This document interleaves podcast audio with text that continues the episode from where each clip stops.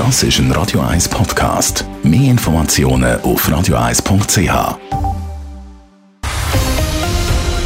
Radio 1 Thema. Der Kanton Zürich hat seine Impfwoche lanciert. Beratungen werden deutlich ausgebaut, vor allem in verschiedenen Sprachen. Es hat ein Impfdorf am Hauptbahnhof und am Wochenende kann man in der Apotheke bis Mitternacht impfen.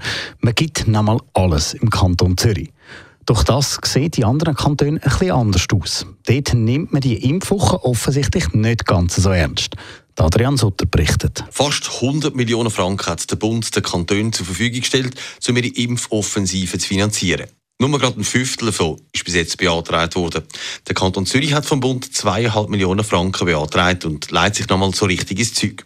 Es ist wichtig für alle, betont die Regierungspräsidentin Jacqueline Fehr. Wir wissen, wie viele Leute davon abhängen, dass es wieder normal ist. Die Kulturschaffenden, die Sporttreibenden, Gastronomie, die Wirtschaft, aber auch wir als Bevölkerung. Ich finde auch die Situation, wo wir drin stecken, die ist sehr belastend.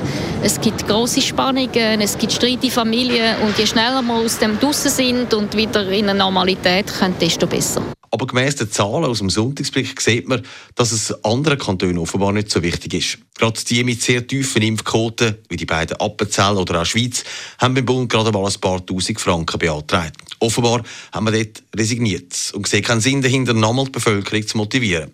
Die Zürcher Gesundheitsdirektorin Nathalie Rickli will nur für ihren Kanton reden. Wir müssen halt mit gutem Beispiel vorangehen. Und wir können auch nicht das Kanton miteinander vergleichen. Die Krise bewältigen wir nur gemeinsam. Und darum sind wir Regierungen, Gesundheitsdirektoren unter den Kantonen zusammen mit dem Bund im regelmäßigen Austausch. Aber die Impfangebote sind natürlich auch sehr individuell auf die Kantone angepasst, auf die Begebenheiten vor Ort. Wenn wir im 1,6 Millionen Zürich ist etwas anderes als einem kleineren Kanton. Dass der Kanton Zürich als Wirtschaftskraft vom ganzen Land sich ein bisschen im Stich gelassen fühlt, wenn andere weniger machen, liegt auf der Hand. Aber sagen will es von der Regierungsvertreterin, die heute am HBS Impfstoff eingeweiht haben, niemand. Aber ja, man merkt auch bei der Regierungspräsidentin Jacqueline Fehr, dass man nicht alles versteht, was andere machen. Ja, natürlich sind wir im Gespräch mit anderen Kantonen und unser Angebot ist, dass wir da am Bahnhof jetzt sind und damit auch für Leute aus anderen Kantonen unser Angebot bereitstellen, damit sie eben da können impfen können. Es bringt nicht, wenn man jetzt noch lange miteinander streitet. Es geht darum, dass wir die Bevölkerung direkt ansprechen und damit versuchen, möglichst viel vom Impfen zu überzeugen. Der Kanton Zürich will also weiter auf sich selber schauen, aber gleich auch ein bisschen Vorbild sein für die anderen Kantone. Und vielleicht fühlt sich dann ja doch noch ein anderer Kanton ein bisschen motiviert, um doch auch noch den einen oder die andere zum Impfen zu bewegen. Adrian Sutter, Radio 1.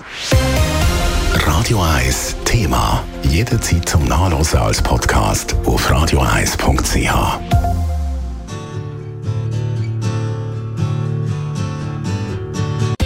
Radio 1 ist Ihre Newsender. Wenn Sie wichtige Informationen oder Hinweise haben, rufen Sie uns an auf 044 208 1111 oder schreiben Sie uns auf redaktion.radio1.ch.